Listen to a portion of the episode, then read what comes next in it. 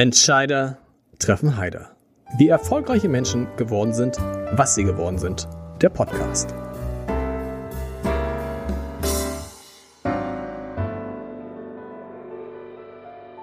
Herzlich willkommen. Mein Name ist Lars Heider und mein heutiger Gast ist einer von den wenigen Menschen, die man sofort erkennt, wenn man ihn auf der Straße sieht.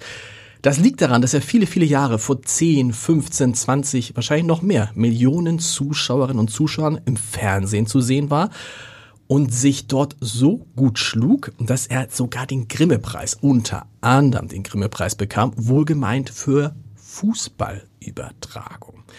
Und wäre das nicht besonders genug, hat mein Gast etwas getan, was die wenigsten machen, die in seiner Position waren. Er hat freiwillig und ohne Druck die AD und damit das Fernsehen verlassen. Das ist jetzt gut vier Jahre her und ich werde gleich mal fragen, ob die Entscheidung richtig war und natürlich, was er heute macht. Vor allem haben wir uns aber verabredet, darüber zu sprechen, was denn nun eigentlich aus dem öffentlich-rechtlichen Rundfunk wird. Und wir haben uns verabredet, nachdem der WDR-Intendant Tom Buro eine Rede, eine wegweisende Rede hieß es, über die Zukunft des öffentlich-rechtlichen Rundfunks gehalten hat und haben gesagt, und wir warten jetzt mal ein paar Monate ab nach dieser Rede, was denn daraus wird. Und darüber spreche ich jetzt gleich mit Gerhard Delling. Lieber Herr Delling, schön, dass Sie da sind. Ich hätte noch sagen können, dass Sie in dem Fragebogen, den ich allen schicke, geschrieben haben, dass Sie eigentlich nicht arbeiten. ja. Das, das, jetzt das, gerade ausnahmsweise muss ich arbeiten. Nee, aber, aber, aber bezog sich das auf Ihr gesamtes Leben oder ist es jetzt? Nein, nein, also äh, jetzt eher sogar äh, tatsächlich ab und zu mal Arbeit. Aber nee, ich würde das schon auf mein gesamtes Leben äh, projizieren, weil äh, ich das nicht so empfunden habe. In dem Moment, wo ich das als schwere Arbeit empfinde, ist es so wie bei jedem. Man will es eigentlich nicht wirklich. Mhm. Mm, aber das andere war ja mehr oder weniger doch meistens wie Klassenfahrt. Äh, ja, Interesse befriedigen, Menschen treffen, äh, ein bisschen erfahren über die Menschen, wie sie denken, was sie tun, warum. Äh, und das ist das, was mich eigentlich durchs Leben treibt. Und das ist keine Arbeit. Und wenn das dann so war, war die Entscheidung trotzdem richtig vor vier Jahren? Jetzt würde ich sogar noch mehr sagen, war sie richtig. Zwischendurch ähm, gibt es natürlich dann, äh, finde ich, immer wieder äh, Szenarien, wo, wo ich dann auch denke, ach guck mal, da, da passiert jetzt gerade das. Also ich, ich gucke immer noch, bin immer noch Junkie, nur äh, bis vor kurzem wurde ich dafür bezahlt, wenn eine Fußballweltmeisterschaft ist, eine Handball-EM oder WM oder Olympische Spiele beispielsweise. Aber ähm, das kann ich eben ja auch so machen ähm, darüber berichten, da muss ich sagen, da hätte ich mir dann eben schon gewünscht, dass es ein bisschen in eine andere Richtung geht. Und ähm, da, da habe ich mich nicht mehr so sehr wiedergefunden. Insofern war es richtig. In welche Richtung? Also unter anderem zum Beispiel habe ich dann, äh, ich habe schon die ganze, mein ganzes, ich war 40 Jahre bei der ARD mhm. und habe eigentlich immer äh, auch versucht, neue Konzepte zu entwickeln. Ich habe ein paar geschrieben, die sind auch umgesetzt worden, ein paar natürlich nicht. Man kann nicht immer nur gewinnen.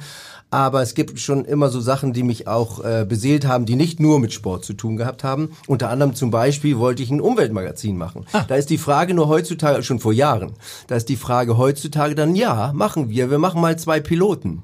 Und da sage ich, nein, ich will keine Piloten machen, weil ich, ich will das ja. Es geht mir nicht darum, jetzt ähm, damit Preise zu gewinnen. Ich bin sicher, dass wir zusammen, das macht ja keiner alleine, dass wir zusammen ein wirklich gutes Produkt hinbekommen, das informativ ist und bildstark. Mhm. Äh, ich bin auch sicher, dass man mit solchen Formaten beispielsweise äh, keine Wetten-Das-Quoten oder, oder Fußball-Weltmeisterschaft-Quoten bekommt. Aber dass man davon leben kann, dass es läuft, das glaube ich ganz sicher. Und wenn mein Arbeitgeber das auch will und sieht das und sagt, das ist ein wichtiges Produkt, das brauchen wir, das ziert uns, das gehört zu uns, dann sagt er, das machen wir. Mhm. Aber wir machen nicht zwei Piloten. Weil ich weiß ja, wie es ist. Nach zwei Piloten kämpft man, zu Anfang kämpft man erstmal um die Aufmerksamkeit. Das heißt, die, die, die Quote vermeintlich wird jetzt nicht in, durch die Decke schießen. Und dann kommen natürlich die ersten Zweifler und sagen, na ja, also vielleicht können wir ja doch ein bisschen mehr Sex and Crime reinbringen oder dieses oder jenes.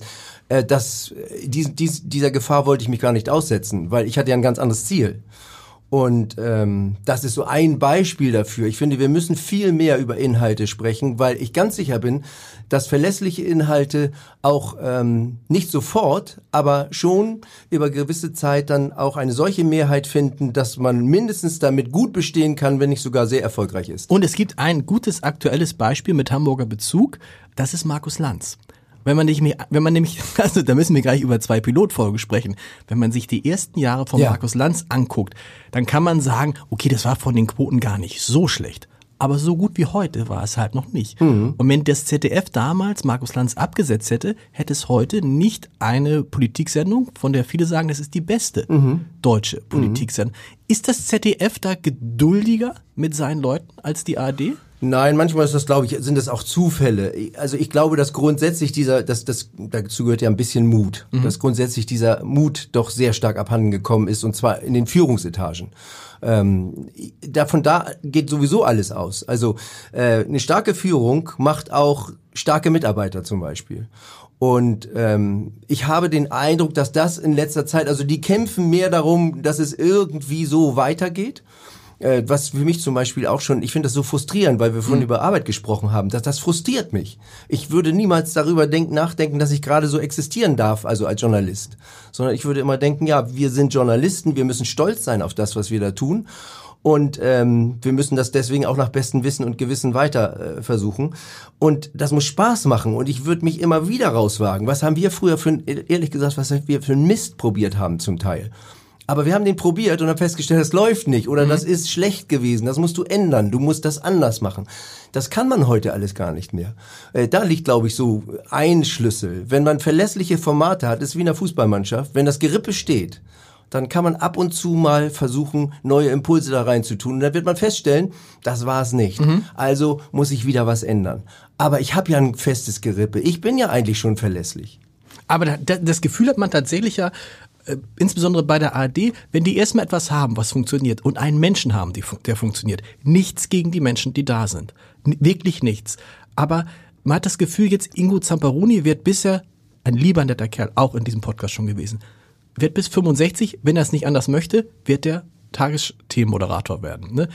Karin Mioska ist schon urlang. Maybrit Illner, Markus Lanz, die sind, man hat das Gefühl, wenn da einer ist und das läuft, dann bleibt es dabei und dann muss man sich im Zweifel gar keine Gedanken machen. Also die ARD muss sich zum Beispiel jetzt ja für sie überraschend, also für die ARD überraschend Gedanken machen, was machen wir eigentlich mit Anne Will, wenn die jetzt den Sonntag frei macht, Ende des Jahres. Aber nicht, weil die ARD gesagt hat, Anne Will, geh du doch mal, sondern weil Anne Will gesagt hat, so ähnlich wie sie, ich gehe jetzt mal. Ne? Wa wa wa- warum ist es dieses, Giovanni Di Lorenzo, der ja seit über 30 Jahren drei nach neun moderiert, hat mal gesagt, na ja, das ist was Verlässliches, die Leute wissen, was sie haben, man muss, man gewöhnt sich an gewisse Gesichter und deshalb ist es auch wichtig, dass diese Gesichter bleiben. Und jetzt werden Sie sagen, aber das führt halt dazu, dass man keine neuen Gesichter aufbaut? Nein, also äh, wenn das ist da auch da kann man also Fußball finde ich ja nach wie vor immer ganz schön als Vergleich für solche äh, auch was was so gesellschaftliche Entwicklungen anbelangt. Äh, wenn ein Trainer da ist und die hat's auch gegeben, der immer noch das Feuer hat, das Wissen hat er ja sowieso. Er wird ja äh, vom Wissen her eigentlich nicht schlechter, sondern eher besser. Ähm, dann ist gar nichts dagegen einzuwenden, wenn er das weitermacht und länger macht. Schön wäre es, was also ich mir zum Beispiel auch gut hätte vorstellen können, etwas von dem Wissen und der Erfahrung auch nach, nach und nach weiterzugeben an junge Leute, damit ähm, doch gewisse äh, Strukturen schon mal von vornherein da sind, weil ich glaube, es ist heute schwerer, dahin zu kommen. Mm, ähm, das kann man machen. Aber äh, ich zum Beispiel von Maybrit Illner ziehe ich den Hut, äh, wie sie es geschafft hat, über tatsächlich so viele Jahre immer noch als kompetent wahrgenommen zu werden, ähm, sich ihrer Sache zu verschreiben und für meine Begriffe hat sie immer noch das gleiche Feuer äh, wie damals. Aber es gibt natürlich auch Dinge, die nutzen sich irgendwann mal ab, gibt's auch. Und äh, dafür hat man dann wiederum Führungskräfte, die dann sagen, Mensch, das war mal alles ganz toll, es wird ein bisschen schlechter, lass uns doch mal einen vernünftigen Übergang finden. Das finde ich zum Beispiel ist auch eine Verantwortung. Wie werde ich jemanden jetzt auf der Position los, aber begeister ihn gleichzeitig dafür, dass er weiter mit seinem Erfahrungsschatz, seinem Wissen, seinem Können mich weiter bereichert. Äh, Das sind Führungsaufgaben. Ich glaube, die sind nicht immer mindestens ähm, optimier, optimal ausgenutzt worden. Wie war das denn bei Ihnen damals? Sie hatten ja damals ähm, diese Rolle mit Günter Netze, wo man dachte, okay, das muss jetzt immer so weitergehen. Wer hat damals gesagt, so jetzt machen wir da mal einen Cut? Waren Sie, das waren Sie und Günter Netzer, oder? Also ich habe schon relativ so nach, ich glaube nach sechs oder acht Jahren das erste Mal darüber nachgedacht, ähm, ob das weiter so gemacht werden kann und soll, finde ich auch ganz vernünftig, muss man jedes Mal. Wir haben auch die Verträge ja immer nur quasi für die nächste EM oder WM gemacht Und ähm, ich kann mir gar nicht vorstellen, dass das bei ihm anders gewesen ist. Aber ähm, dazu muss man wissen, dass es also so eine Weltmeisterschaft oder Europameisterschaft ist wirklich anstrengend. Äh, und gerade für jemanden wie Günter Netzer, der nebenbei ja noch einen Job hatte mhm. immer äh, und dann mal fünf Wochen so ganz aus dem Verkehr und nur in Fußballquarantäne, das war schon auch körperlich und mental sehr anspruchsvoll. Ich glaube, dass er irgendwann sich gesagt hat, jetzt habe ich das alles gehabt äh, und deswegen ist es besser äh, für ihn persönlich auch, äh, das dann zu beenden. Aber ähm, das hätte man vielleicht noch zwei Jahre weitermachen können, man hätte vielleicht auch zwei Jahre vorher aufhören können, wie auch immer. Ich fand am Ende des Tages, waren wir uns einig, war es ein guter Zeitpunkt.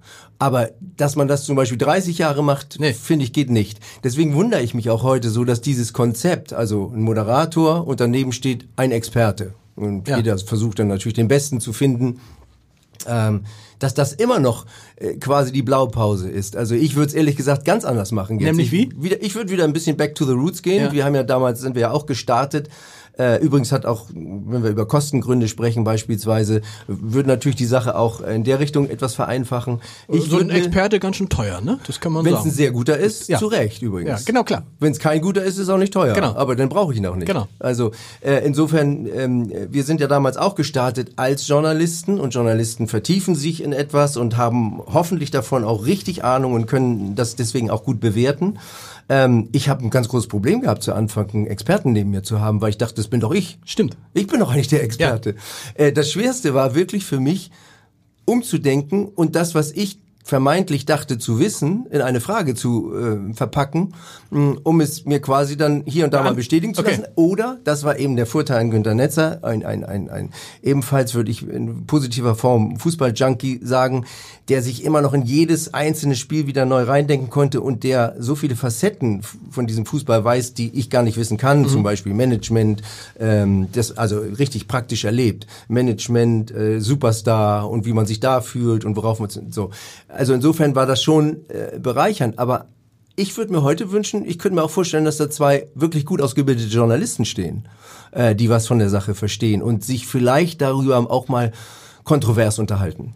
Das ist, ja, stimmt. man hat einfach an diesem, an diesem Prinzip äh, festgehalten und probiert da ja unendlich viele Leute aus, muss man auch sagen. Und der eine macht es besser und der andere macht es schlechter. Wo wir gerade bei Günter Netzer sind, sie haben sich wirklich gesiezt, ne? Ja. Äh, auch hinterher war nicht hinterher mit du, sondern es war immer. Also, äh, würden Sie den duzen wollen? Nein, ich hatte Angst, ich hatte Angst mit dem, im, ich, hatte, ich hatte Angst mit dem in einem Studio zu sein. Nach dieser Zeit, ich erinnere mich, Sie verbessern mich immer, wenn ich Quatsch erzähle.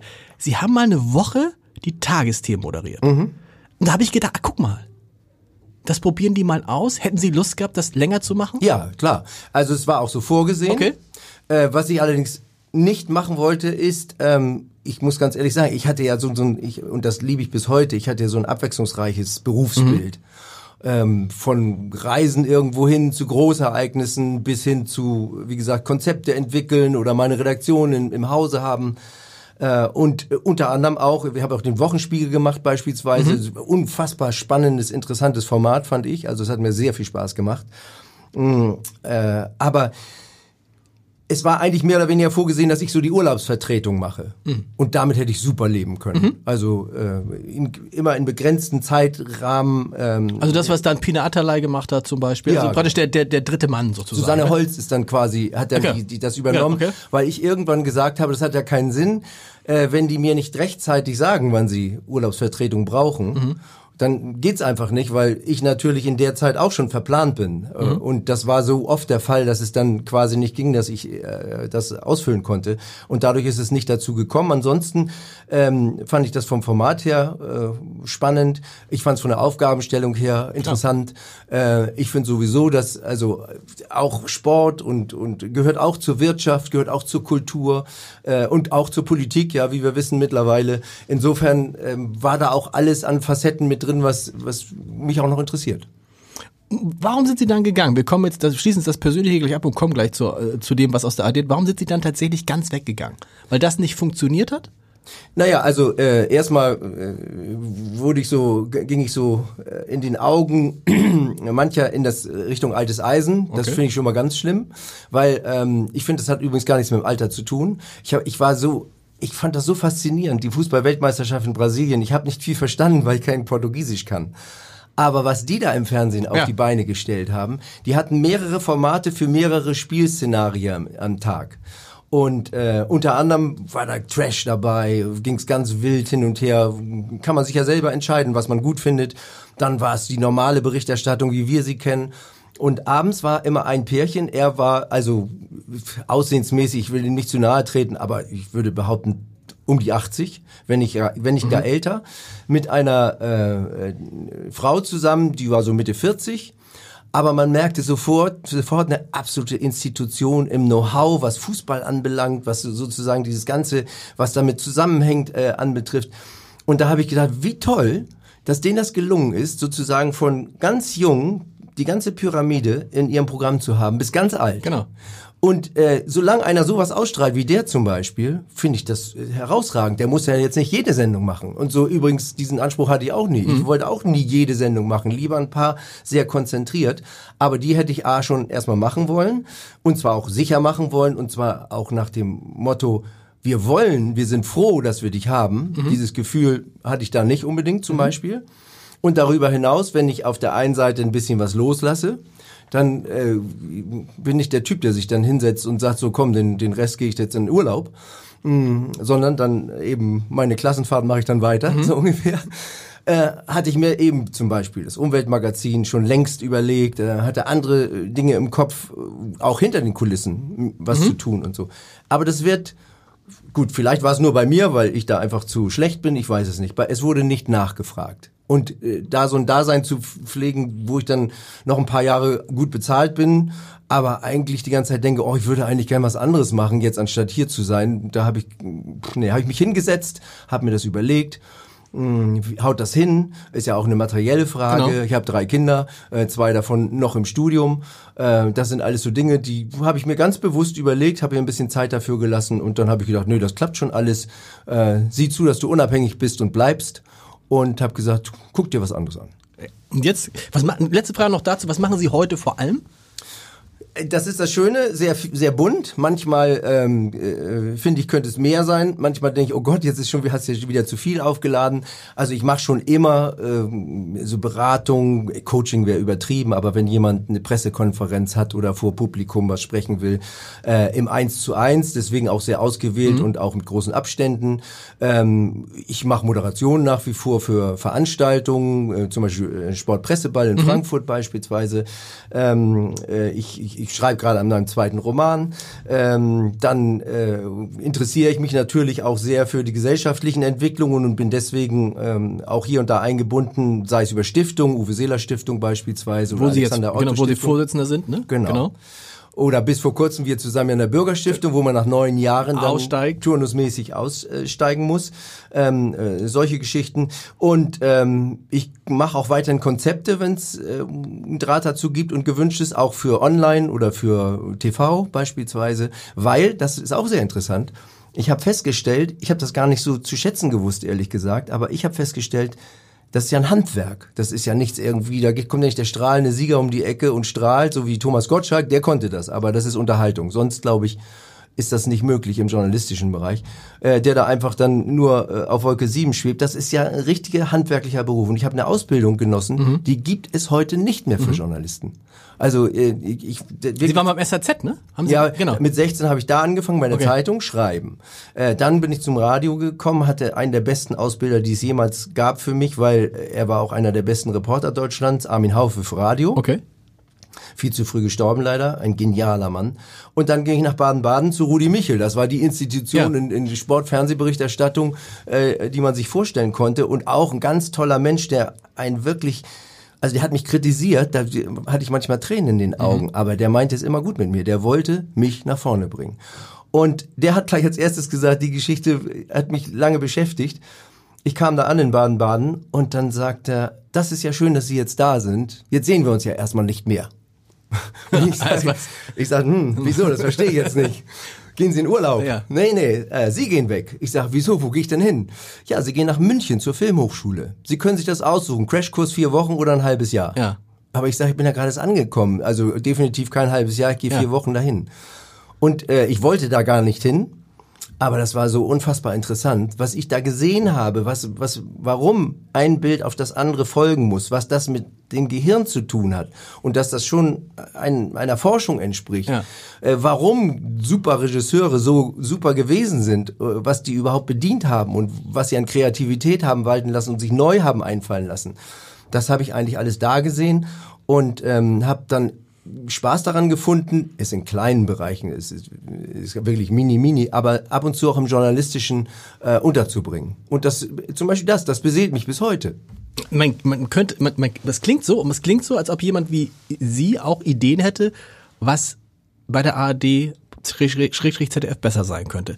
Ich habe es vorhin gesagt, Tom Buro hat eine Rede gehalten vom Hamburger Überseeklub ähm, als Tom Buro als Privatmensch, nicht damals als WDR-Intendant und er war noch AD-Vorsitzender und hat aber, und das ist ja etwas, was dann so alle kurz mal durchgerüttelt hat, gesagt, ich weiß eigentlich, dass die AD und ZDF, so wie sie jetzt sind, keine Zukunft haben. Mhm. In zehn Jahren wird es die so nicht mehr geben. So, ich, ich, ich habe mir dann in dem Moment vorgestellt, im ganz, ganz kleinen Maßstab, wenn ich jetzt sagen würde, als Chefredakteur des Hamburger Abendblatts, ich weiß, dass das Hamburger Abendblatt keine Zukunft hat. Mhm. In zehn Jahren wird es das Hamburger Abendblatt so nicht mehr geben. Riesenmotivationsrede. So, dann wär, und, und dann gesagt, aber Leute, das habe ich jetzt nur als Lars Heider gesagt. Mhm. Zwei Dinge wären doch dann. Erstens würden alle sagen, was ist denn los? Was weiß der, was wir nicht wissen? Und zweitens, die zweite Frage haben wir dann diskutiert hier. Wir sagen, ey, stopp, stopp, stopp, stopp. Du bist doch der Chefredakteur des Hamburger Abendblatts. Wenn du Sorgen hast, dass es das Abendblatt nicht mehr gibt in zehn Jahren, dann ist es doch deine vorrangige Aufgabe, jetzt alles dafür zu tun, dass es überlebt. So. Und an dem Punkt kamen wir auch so ein bisschen ins mhm. Gespräch. Mhm. Und das war für mich auch dieses Verrückte, dass da jemand ist, der ja sehr, sehr lange in diesem System ist, Tom Buro. Früher Tagesthemenmoderator, ich weiß gar nicht wie lange, Intendant des WDR, aber auch nicht erst seit gestern. Und man denkt sich, du musst es doch verändern, wenn du es weißt. Und und erst, erster Punkt, zweiter Punkt, jetzt ist schon sind ein paar Monate ins Land gegangen und man hat das Gefühl, jo, wahrscheinlich kommt demnächst nochmal so eine Rede, aber mhm. es ändert sich nichts, ja, oder? Das ist schade. Also ich, ich muss sagen, mich hat das sehr betroffen gemacht. Ich bin, wie gesagt, 40 Jahre bei der Anstalt gewesen und aus tiefer Überzeugung äh, übrigens. Ich glaube auch nach wie vor, dass wir öffentlich-rechtlichen Rundfunk viel mehr sogar noch brauchen mhm. als wahrscheinlich zu der Zeit, als ich angefangen habe, weil es heute eben zu viele Entwicklungen gibt, die äh, auch schädlich sein können äh, für eine demokratische Gesellschaft. Ähm, und ich fand Erst habe ich mich aufgeregt über diese Rede. Ich kenne Tom also wirklich gut und schon lange. Ich habe mich erst aufgeregt und habe gedacht, was ist in ihn gefahren? Dann habe ich gedacht, das ist gar nicht schlecht. Mhm. Weil an dieser Rede sieht man, was im Argen liegt in dem System. Weil das stimmt natürlich. Erstmal ist er sowieso an oberster Stelle. Und ähm, deswegen muss er übrigens, übrigens auch gar nicht als Privatmensch reden, kann er kann in er der Funktion eigentlich gar nicht. Deswegen war schon der Zusatz mh, hm, sehr fragwürdig. Hm, aber an oberster Stelle zu identifizieren, wo Fehler liegen, ist ja nicht nur nicht verkehrt, sondern dann kommt ja der nächste Schritt. Wie kann ich jetzt das auf Gleise setzen, dass es sich verbessert? Nicht von jetzt auf gleich, bin ich auch davon überzeugt, das geht nicht so schnell, aber ich könnte anfangen.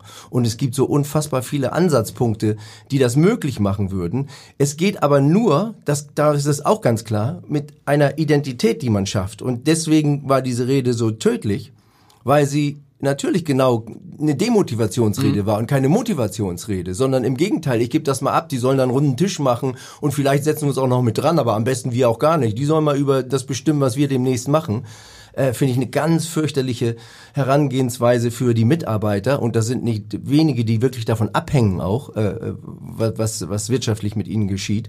Und deswegen hätte man eigentlich das genau umgekehrt machen müssen. Man hätte einen großen Tisch im Inhouse zusammenholen müssen, hätte sagen müssen, ich habe es erkannt, so geht's nicht weiter, genau. hier geht's kaputt. So, jetzt Vorschläge von allen. Ihr seid alle lang genug im Geschäft und auch die neu dabei sind. Schreibt mir, sagt mir, was können wir ändern aus eurer Sicht? So, und die besten davon sind immer auch ein bisschen, was man nicht nutzen kann, aber ganz viel bekommt man zurück in der Regel. Mm, und das kann man dann nutzen und setzt es um. Und das wäre toll.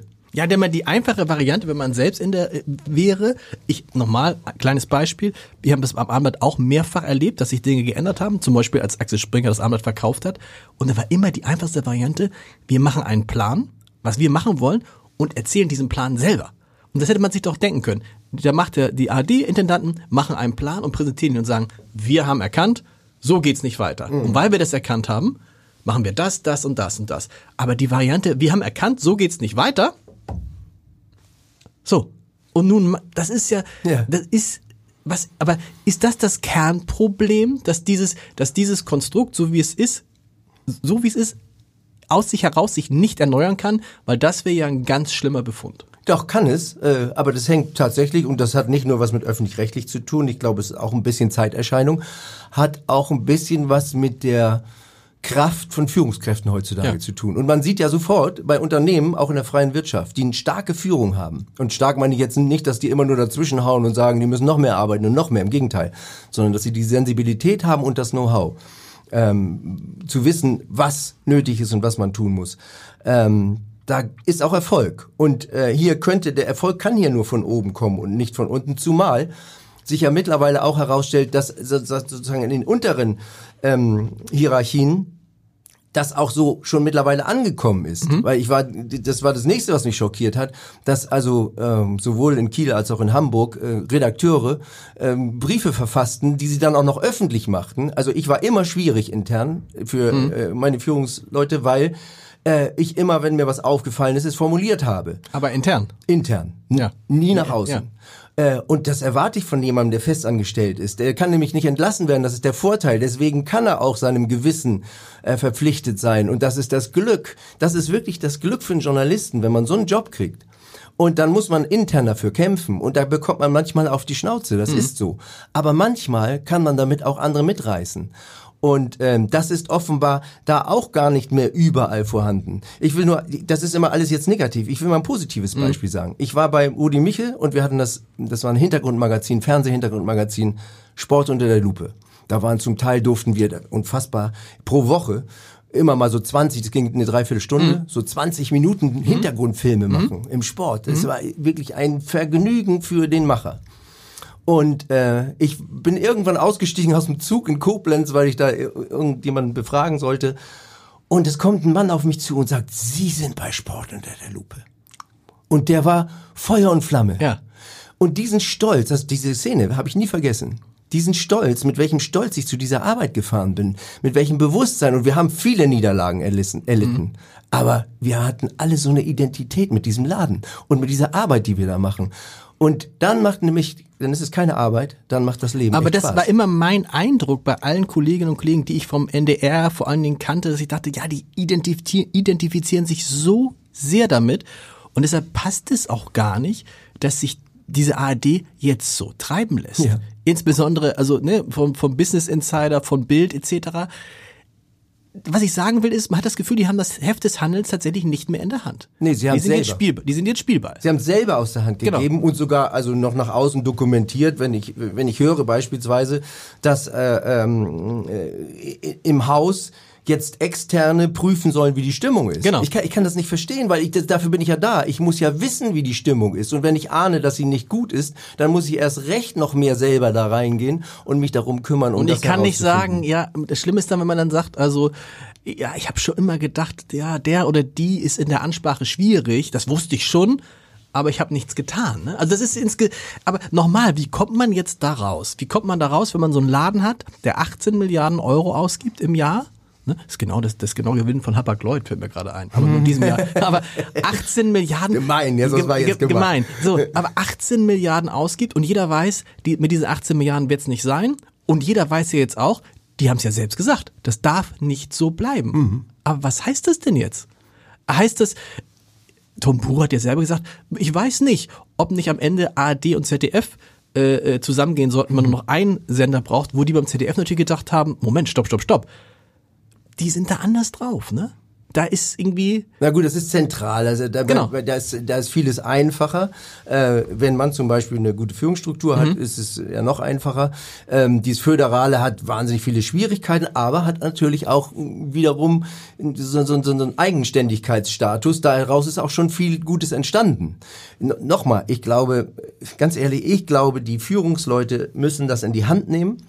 Und sie müssen konsequent versuchen, das zu bearbeiten. Wenn sie von gewissen Dingen keine Ahnung haben, was ich hier und da glaube, äh, ich meine jetzt in der Praxisumsetzung, äh, dann müssen sich Leute dazu holen, die das wissen. Ich zum Beispiel weiß, wie wir Ende der 80er Beiträge für die Sportschau produziert haben. Und sie kosteten ein, nicht aufgrund, selbst mit Inflation eingerechnet, so viel weniger als das, was heute gemacht wird, mhm. weil es sich eingeschliffen hat. Es ist auch nicht nur äh, vorzuwerfen irgendwelchen Leuten, das, das hat sich so ergeben mit der Technik, die dann dazu gekommen ist, etc. Aber man kann zum Beispiel in der Produktion schon etwas sparen. Mhm. Man muss es wissen. Wir brauchen keine über 70 Radiosender. Und brauchten wir früher übrigens auch nicht. Äh, haben wir intern auch schon öfter angesprochen. Wir könnten es reduzieren auf einige äh, wenige, die wir wirklich brauchen. Wir brauchen nämlich die, wir, niemandem vorzuwerfen, wenn er auch eine Unterhaltungsschiene hat. Aber Klar. wir brauchen auch Informationssender, äh, auch im Radio. Und wir brauchen auch die, die Mixtour. Ähm, Aber es würde wahrscheinlich ein Informationssender reichen, ne?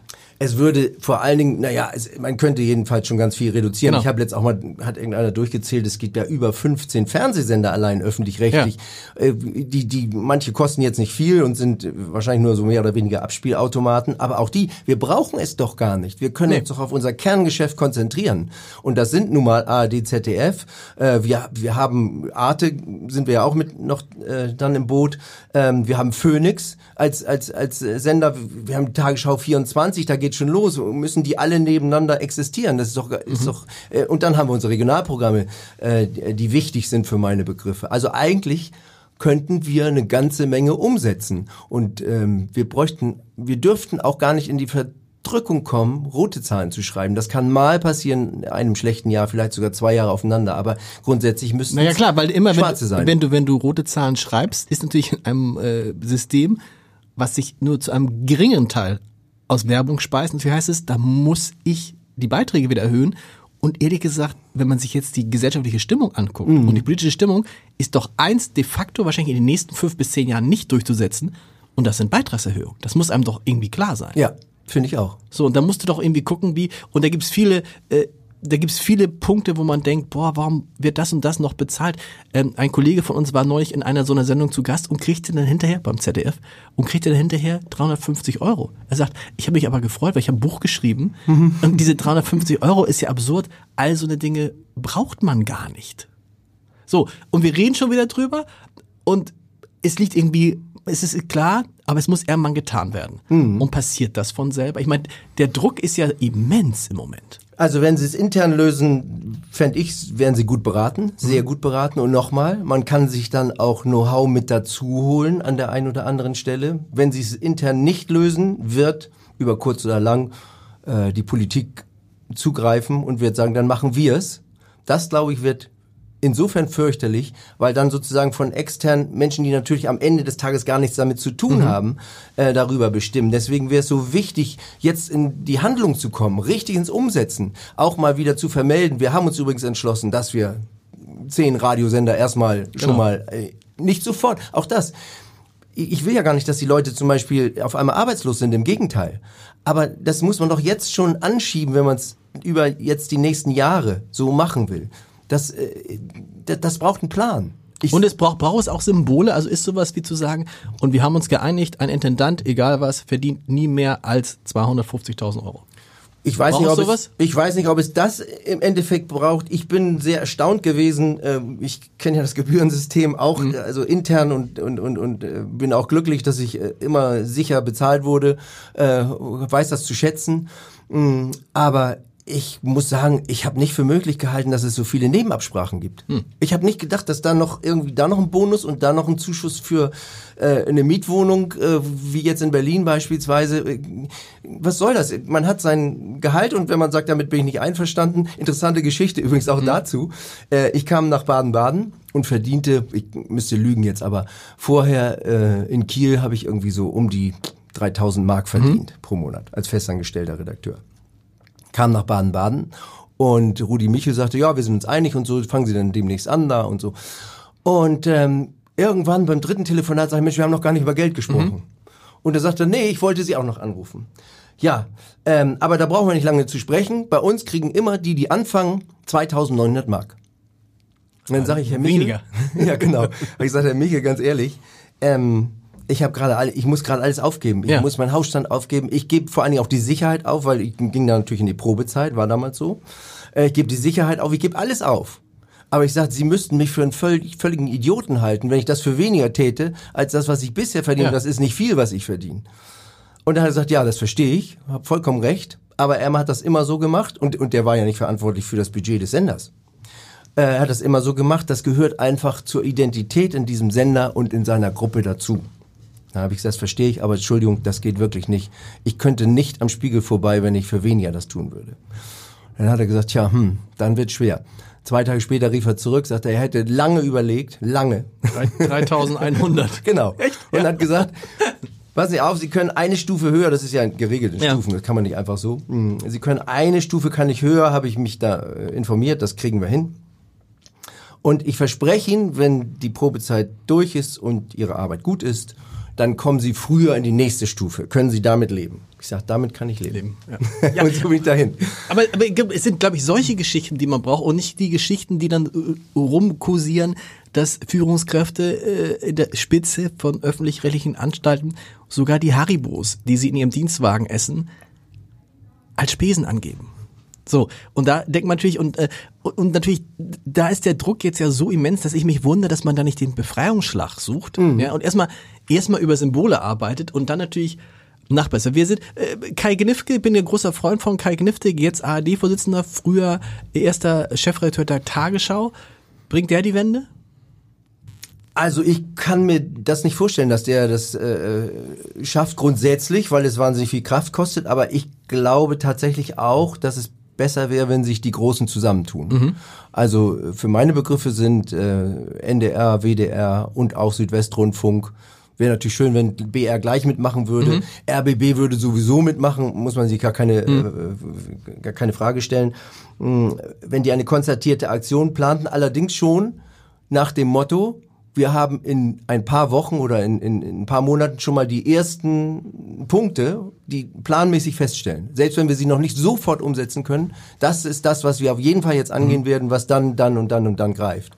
Und die nächsten Punkte. Aber nochmal, es geht nur, indem es diesen Menschen gelingt, ihre Mitarbeiter zu motivieren, dass die mitmachen. Die müssen begeistert sein. Und die, ich bin ganz sicher sogar übrigens, die werden begeistert ja, sein, weil eine Riesenlast von den Schultern Du brauchst ja einen Plan und da muss man ja sagen, jetzt um mal was Gutes zu sagen, es kommt ja auch auf, auf die ARD eine Phase zu, wo unfassbar viele Leute in den Ruhestand gehen. Und wo wir feststellen, das stellen wir jetzt ja alle fest, äh, dahinter ist jetzt diese, diese demografische Welle, das heißt, es kommt gar nicht so viel nach. Das heißt, auch die ARD wird ihre Stellen gar nicht mehr besetzen können. Es sei denn, äh, wir fangen jetzt an, Leute über 60 wieder einzustellen. Warum auch nicht? Ne, das war ja das, was ne? ich vorhin sagte gleich. Ich würde mir sowieso das Know-how von denen, die diese Erfahrung haben und die noch Lust haben und sich engagieren wollen, würde ich mir sowieso dazu mhm. holen. Ähm, und äh, ich, man muss doch gar nicht äh, davon ausgehen, dass einer dann in Vollzeit zum Beispiel dabei ist. Aber er kann schon noch äh, mitwirken. War auch ganz interessant. Ich habe vor kurzem eine Lesung gehabt in meinem Roman in, mhm. in Rendsburg. Da mhm. geht ja um eine Firma, die früher mal meine Großmutter mh, spielt in der Region, muss man genau, sagen. Ja, genau, geführt hat. Und es war tatsächlich eine Lesung in der Firma, die gibt es noch. Ah. Und äh, ich war ich war fertig und dann kommt ein Mann auf mich zu, 79. Und ich habe ihn sofort erkannt, weil das war früher so die, die, die rechte Hand meiner äh, Großmutter und auch meines Vaters und äh, ich, ich kenne den auch super und, und toll. 79 mittlerweile. Äh, der machte so immer die Angebote, das geht ja da um Schrottabbruch etc. Der machte immer die Angebote und den, der hat mir erzählt, er hätte nur noch vor der Glotze gesessen und sich gar nicht mehr bewegt. Und dann hätte man ihn aus der Firma angerufen, weil man doch noch Hilfe brauchte, mhm. ob er nicht vorbeikommen könne. Und seit ein paar Jahren macht er jetzt dann ein paar Tage die Woche, ein paar Stunden mhm. und macht diese Angebote. Mhm. Dann sagt er, ist das Glück meines Lebens, ich bin jetzt seit über 50 Jahren in der Firma, ich fühle mich da wohl, ich habe eine Identifikation, ich habe noch was zu tun, genau. ich krieg noch ein paar Groschen nebenbei und ich bin der glücklichste Mensch, den man sich vorstellen kann. Besser geht's ja nicht. Und nimmt niemanden anders als früher, die Diskussion hatten wir ja früher gehabt, oh, dann nimmt der Alte den Jungen, die Arbeit weg. Nee. Nein. Genau. Äh, der, der Alte, in dem Fall, despektierlich, äh, nicht so gemeint. Der Alte macht zum Glück die Arbeit, die sonst keiner machen würde. Mhm. Wir sind gespannt, wie das, wie das da läuft. Ich kann Sie natürlich nicht gehen lassen, ohne einmal kurz zumindest zu sprechen über ein völlig anderes Thema. Absurder Bruch jetzt. Aber äh, das ist ein Thema, was viele Menschen bewegt, auch beim Hamburger Arbeit, viele Leserinnen und Leser. Ähm, äh, Sie sind mit Christina Block zusammen, der Tochter von Eugen Block, dem äh, ne, könnt ihr in Hamburg könnt in jeder Blockhaus und so. Ähm, und sie sind an die Öffentlichkeit gegangen, beide an die Öffentlichkeit gegangen, weil das können sie besser erzählen als ich, weil äh, ihre äh, Lebensgefährtin auf ihre Kinder verzichten muss, die in Dänemark bei dem leiblichen Vater leben und sie nicht mehr sehen darf, obwohl sie sie eigentlich sehen müsste. Und das ist immer wieder so eine Geschichte, wo sich viele fragen, stopp, das verstehe ich nicht. So. Und vielleicht können Sie noch mal äh, sagen, wie das, wie das möglich sein kann, dass eine Mutter eigentlich ihre Kinder sehen dürfte. Die beiden sind getrennt, logischerweise, aber sie nicht sehen darf. Ja, ich verstehe es auch nicht bis heute und äh, es, es tut weh. Also der Vorteil äh, ist, dass ich die Kinder noch ein halbes Jahr sehr aktiv kennengelernt habe. Es war Corona, wir haben uns quasi täglich gesehen. Ähm, und es war eine wunderbare, tolle Atmosphäre, total liebevoll. Nun wird jetzt gerade das Gegenteil behauptet. Ich kann nur sagen, in dem halben Jahr definitiv nichts. Im Gegenteil, das absolute Gegenteil. Ein, ein sehr liebevoller Haushalt. Aber ähm, was da jetzt passiert, ist ja, wenn es nicht so unfassbar traurig für diese Kinder wäre, äh, müsste man ja eigentlich sagen, das ist irgendwie ein Schildbürgerstreich. Absolut. Weil es ist relativ einfach. Der Mann behauptet ja, sie hätte äh, die Kinder geschlagen und die Kinder wollen nicht zurück und wollen bei ihm bleiben. Genau. Der Mann, der jetzt in Dänemark lebt. Der ne? jetzt in Dänemark lebt, ja. Der hat da äh, eine neue Frau und die haben auch ein gemeinsames Kind. So, der hat das, der behauptet das jetzt. Nehmen wir nur mal an, es würde stimmen.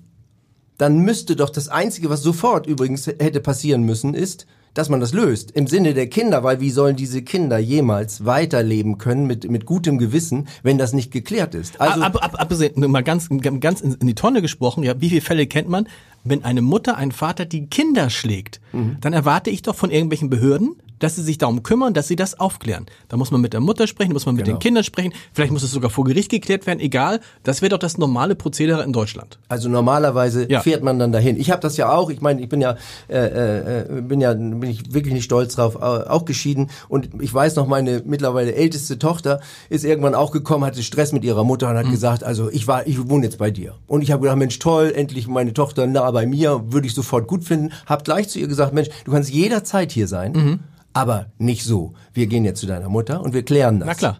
Und so wäre es ja ganz normal übrigens. Ja. Und zwar im Sinne der Kinder. Man, muss, man muss doch da die Last wegnehmen. Ja. Gut, jetzt mal gesetzt den Fall, da wäre nur ein Hauch von dran, müsste das ja eigentlich schon lange geklärt sein. Genau. Vor 17 Monaten hätte man das gleich klären müssen. Das ist auch das, was das Amtsgericht leider falsch gemacht hat. Ähm, weil das, die, es gibt gar keine Alternative dazu. Aber nehmen wir jetzt nur mal an, es ist andersrum. Und zwar das, wie das Oberlandesgericht festgestellt hat, da eine totale Bindungsintoleranz ist. Wie das Jugendamt festgestellt hat, eine akute Kindeswohlgefährdung. Wir machen die nicht oft. Wie der Verfahrensbevollmächtigte fest- festgestellt hat, dass er sich in Behandlung geben soll, wegen seiner Ängste, mit denen er versucht, mit den Kindern was zu machen. Dass der Rechtsanwalt der Kinder, gibt's dann auch noch, es gibt, wer da alles dabei ist, festgestellt hat, ähm, dass hier bewusst versucht wird, äh, äh, die, die Mutter da fernzuhalten von den Kindern. Ähm, dass die Schule gesagt hat, nein, das sind glückliche Kinder gewesen. Die Kinderärztin, die die von der Geburt an betreut hat, gesagt, alles super. Äh, der Mann sehr schwierig, hat schon immer ein Problem gehabt. Äh, dass, wenn man diesen allen nur andeutungsweise glaubt und natürlich der Mutter und dem ganzen Familien, dann kann es doch nicht sein, dass Kinder von jetzt auf gleich, die, die, die Sachen liegen da noch. Alles. Die haben ihre Sachen nicht dabei, ihre Spielzeuge, gar nichts. Sie haben keine Freunde mehr, sie haben keine Mannschaftskameraden mehr, keine Familie mehr, keine Mutter, keine Oma, kein Opa, was weiß ich. Seit 17 Monaten haben sie nie ein Wort gesprochen, ohne dass der Vater direkt dahinter stand dann, wenn man glaubt, dass das richtig ist, dann muss man ja eine totale Angst haben um diese Kinder. Und Absolut. das ist das, was uns so umtreibt, uns wirklich schlaflose Nächte macht. Wir haben Angst um das Leben dieser Kinder. Und keiner tut etwas. Das Oberlandesgericht hat zwar entschieden, aber der Mensch sagt, das interessiert mich, das war ein schlechtes Urteil, das mag ich nicht. Ich gehe nach Dänemark, ich tu es nicht. Und das hängt, das hängt mit Dänemark zusammen, ne? Das gleiche, Jein. oder ja, das gleiche in Deutschland, wäre das in Deutschland so möglich? Jein, nö. Also, aber hier würde, das, das, das, ich weiß bis heute nicht, warum das, äh, es ist wirklich äh, eine Stelle, das Amtsgericht, warum das keine, zum Beispiel, es könnte ja Strafen aussprechen. Es könnte ja sagen, es hat ja verfügt, das, das ist alles ein bisschen komplizierter, wie ich festgestellt habe, fürs Hauptsacheverfahren die Mutter Kontakt zu den Kindern haben soll. Und ähm, das ist ja nicht dazu gekommen. Er hat das ja immer versucht äh, und gelungen ist es ihm, äh, dass das nicht zustande kommt. Äh, und er hätte es ja sagen können, gut, wenn das jetzt nicht passiert, dann gibt's eine Regressstrafe. Dann spätestens irgendwann beim dritten Mal wird er, da wird es dazu kommen. Das muss man mal zwischendurch mal kurz sagen. Ich meine, das gibt es eigentlich nicht. Und wenn die, wenn Paare getrennt sind und selbst wenn einer das, was hier nicht so ist, das Sorgerecht hat, dass der andere die Kinder nicht sieht, 17 Monate lang. Ja. Also ich habe es gerade, wir hatten hier gerade einen akuten Fall, da war die Mutter schwer drogenabhängig, schwer alkoholabhängig, ganz schwierig Mhm. und trotzdem haben die Kinder die Mutter alle zwei Wochen gesehen. Da war dann jemand dabei. Genau. Geschenkt. Aber dass, dass die Mutter ihre Kinder und die Kinder ihre Mutter 17 Monate nicht sieht, Ja. das würde man, wann, wann würde man das machen, wenn, wenn das irgendwie eine Auftragskillerin ist Ja, normalerweise? sowas, so. sowas. Aber es ist tatsächlich so, ich meine, da, sind, da muss man, da sind zum Glück sich dann ja doch die meisten einig, Kinder brauchen Mutter und Vater. Ja. Wer das nicht erkannt hat, der, der, der ist wirklich gemeingefährlich. In diesem Fall wird das versucht. Das, das kann ja gar nicht richtig sein. Aber wie kann, wie kann es sein, dass es ein Urteil gibt, aber keiner sich darum kümmert, dass dieses Urteil umgesetzt wird? Im Gegenteil, die sagen, nee, nee, der sagt sogar äh, mit dem Anwalt vor Gericht, sagt er, das kann ich ja gar nicht befolgen, das Urteil, weil wenn ich es befolge, muss ich die Kinder ja nach Hamburg bringen, dann bleiben sie ja hier. Und da sagt das Gericht, das Amtsgericht, es ist vor allen Dingen das, ist, das Oberlandesgericht hat das ja erkannt. Das Amtsgericht sagt dann, die Amtsrichterin sagt dann, tja, tja, dann kann ich ja nichts machen. Na, jetzt warte ich mal ein bisschen, bis es nach Dänemark geht. Äh, Das, Ur- und dann geht das Ganze wieder von vorne los. Das ist doch alles wurscht. Hier muss Ja. doch gar keiner gewinnen oder verlieren. Das ist völlig egal. Ja, genau. Hier geht es nur darum, dass diese Kinder ein, das, einen Weg aufgezeigt bekommen, wie sie in Zukunft frei leben können. Und wenn es denn so ist, dass die freien Entscheidungen sagen, wir möchten mal, wenn beim Papa, dann ist es so. Genau. Dann fahren wir sie als erstes dahin, ist doch überhaupt kein Genau. Problem. Aber dann ist es besprochen, dann weiß man, woran man vielleicht arbeiten soll, weil man sich irgendwie verbessern muss oder was man tun könnte. Aber dass sie ein gutes Gefühl haben. Und hier, dazu kommt es nicht. Ich, ich bin fassungslos, dass keiner das sieht. Es geht nur darum. Nur um diese Kinder, um nichts anderes. Die machen daraus, denn wenn wird überall berichtet, sein Sorgerechtsstreit. Es gibt keinen Sorgerechtsstreit. Sie hat das alleinige Aufenthaltsbestimmungsrecht. Es gibt überhaupt keinen Streit. Und das ist doch, da, da stockt man doch und sagt, stopp, stopp, stopp. Sie müsste entscheiden, Ja. wo die Kinder sind. Ja. Und dann, ich finde, geht's, ich weiß nicht, wie es Ihnen geht, ich zweifle dann so ein bisschen und denke so, stopp, Rechtsstaat. Ja.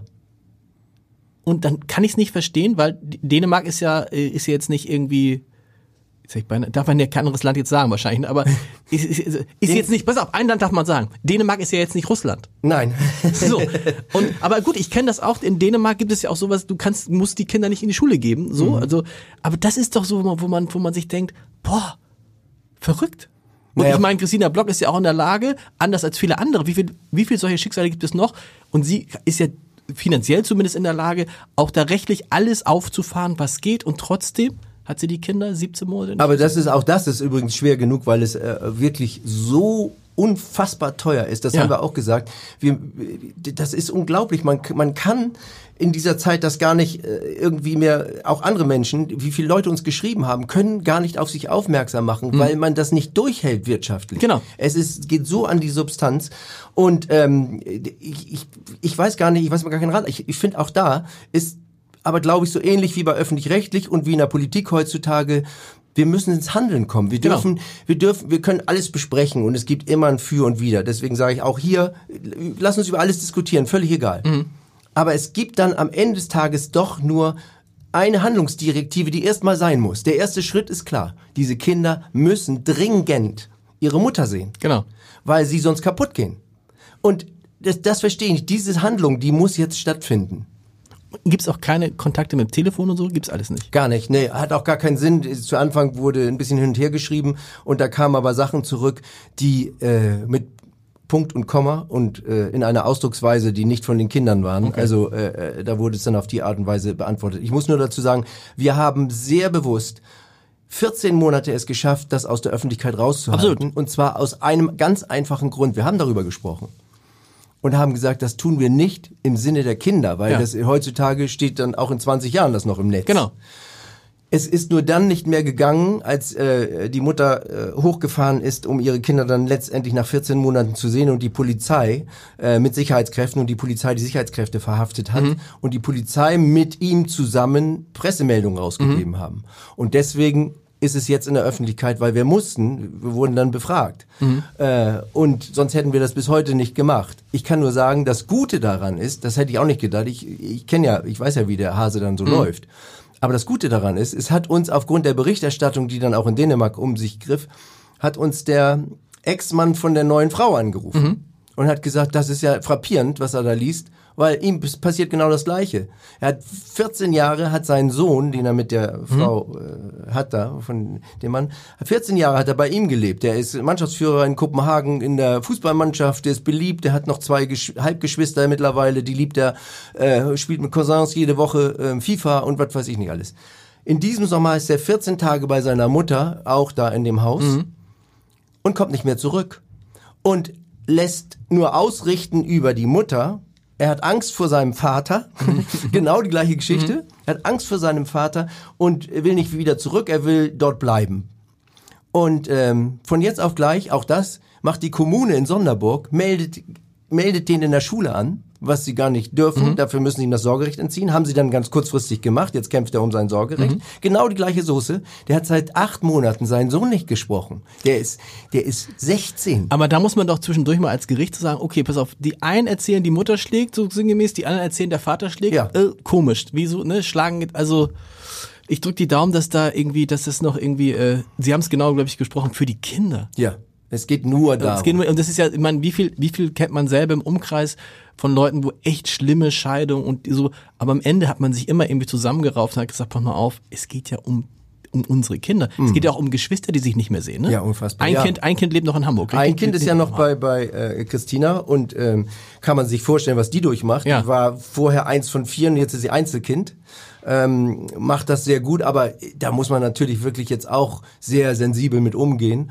Äh, ist schwer genug, aber die würde auch gerne mal ihre Geschwister sehen und ihren Vater. Und äh, der hat jedes Mal zu den Stimmt, das kommt noch hinzu. Die hat ja auch umgekehrt ihren Vater seit 17 Monaten nicht gesehen. Ja, ja. Die hat, ja, die hat immer zu den Verhandlungen, gab es dann mal eine SMS äh, von der anderen Seite und dann aber gar nicht. Die hat also gar keinen Kontakt mehr und äh, er hat auch abgelehnt, dass sie kommen darf. Sie, sie war ja früher auch da, also Mhm. 14-tägig ähm, hat er ja die Kinder gehabt und äh, die würde natürlich gerne, die muss ja auch, die muss ja auch ein Verhältnis zu ihrem Vater aufbauen, das geklärt ist. Genau.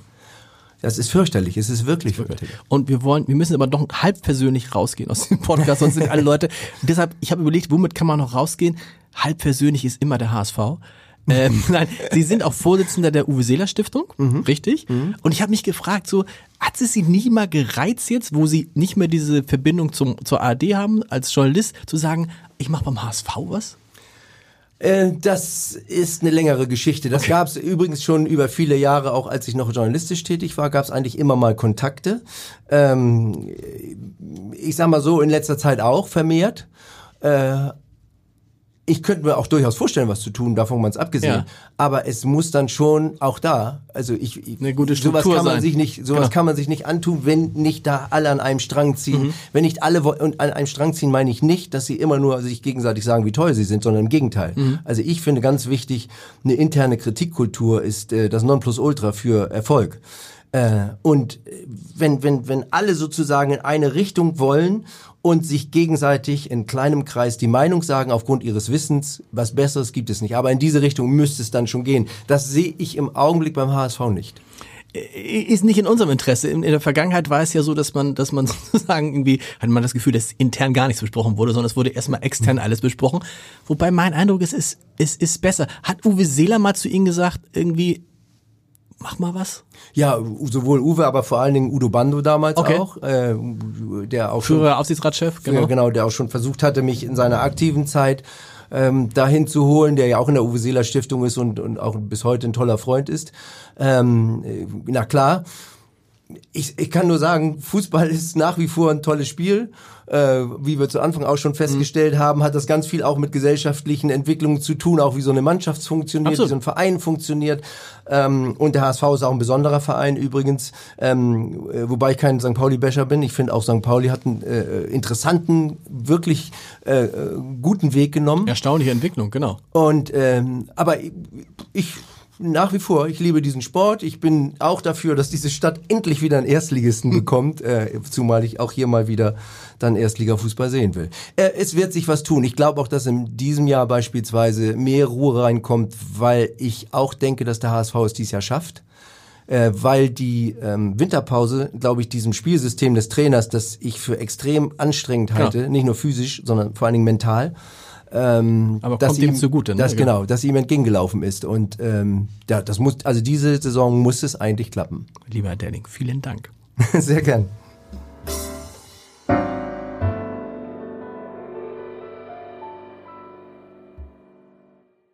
Weitere Podcasts vom Hamburger Abendblatt finden Sie auf abendblatt.de slash podcast.